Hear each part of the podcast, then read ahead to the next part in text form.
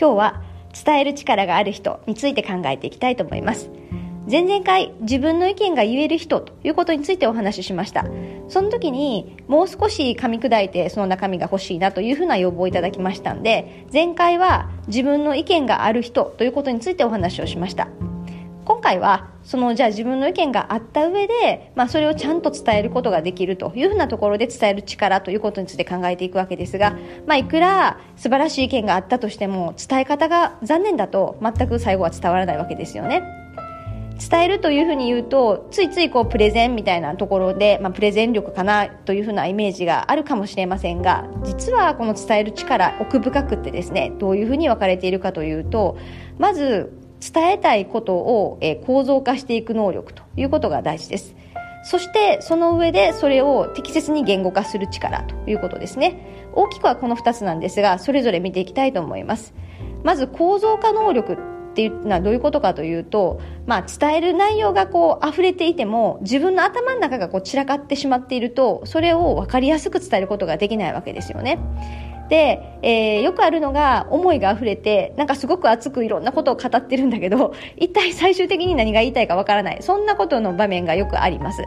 なのでまず自分の頭を頭をちゃんと整理をして伝える努力をしましょうということです。整理をするということは、まあ一つは枠組みで考えるということがいいですね。うん、例えば言いたいこといろいろあった中で、まあそれがこうビジネスに関わることだと、例えば 3C という、まあ顧客、競合、自社というふうな、まあ環境分析で考えるフレームワーク、枠組みがありますけれども、まあ顧客についてはこうこうで、うんとその先市場はこうなっていきそうです。それからその中において競合はこういうふうな状況で、で、だからこそ自社はこういうことをやっていくべきだ、みたいな形で、まあ、この 3C ということを最初に枠組みを考えると、まあ、相手も、まあ、頭の中でこういう枠組みで話そうとするんだな、というふうな、まあ、そのまま整理をして受け取ってくれますので、やっぱ聞きでも楽ですね。それから、えー、A だから B なのか、そうじゃなくて C ということが原因で B になっているのか、まあ、この因果関係をきちんと抑えるということも非常に重要です。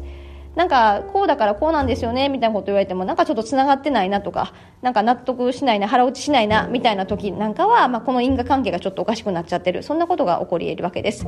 であとはまあ論理が飛躍しちゃってる。そんなケースもありますのでまずそもそも自分が伝えたいことが一体どういう構造になってるのか、まあ、イメージ地図を描くように、えー、頭の中をまず整理してから伝えましょうということですね。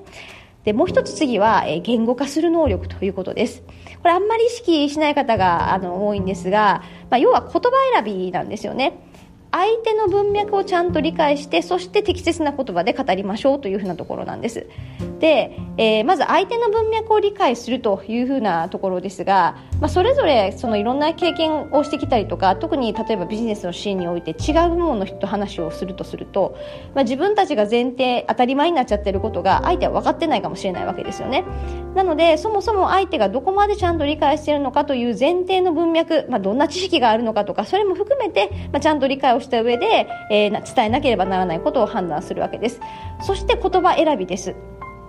まずはファクトで語るということはとても大事です。そして、えー、まあ、曖昧な言葉を使わないということですね。例えば、ものすごく減ってるんですよって言われても、まあ、それ全然わかんないわけです。前年比で20%減少してますとか、そういうふうに言わないとわかりませんということです。そして、まあ、例えばこのままではまずいんですっていう危機感を伝えたいのに、なんかこう、それがオブラートに包みすぎてダイレクトに伝わらない、そんなこともあったりとかしますので、どこまで具体的に話す必要があるのか、それからどういう言葉で語るのか、そんなことを考えることがとても大事です。まあ、その上で、まあ、話したことが相手がいる話ですから、えー、相手がどういうふうに受け取っているのか、まあ、その反応を読み取る能力もとても大事なんですよね。あのよくあるのが言いたいことをこっちは言ってしまって相手がどういう反応をしちゃってるのかっていうのもこう全く意識しない。伝えましたよみたいな感じで終わっちゃってる人がいますよねなので、まあ、そんなところも、うんと、ちゃんとこう配慮して、えー、意識しましょうということで、ポカーンとしているのにとりあえず伝えたということで、えー、言いましたからということで、後でトラブルになるということも起こり得たりとかするわけです。まあ、あとは最後に引き出したいものは何なのかということで、まあ、目的によりますよね。例えば伝えたという事実を作りたいだけなのか、本当に納得してもらいたいのか、あるいは最終的に伝えるだけじゃなくって本当にこう動いてもらいたいのかによっても、まあ、一体どこまで何を伝えるのかっては変わってきますので、まあ、そんなところを、全体的に捉えた上での伝える力というふうにご理解いただければと思います。というわけで今日のまとめです。まあ、伝える力っていうのは論理思考力そのものなんですよね。まあ、よくその表面的なプレゼン力というようなところに意識が行きがちなんですが、実はその段階、前段階で勝負がついちゃってますので、なんかこう自分にとって伝える力課題あるなというふうな課題認識がある方は、まず一体どこの部分が弱いのかというふうなところを特定した上で何をトレーニングすべきか、そんなことから考えていくと良いと思います。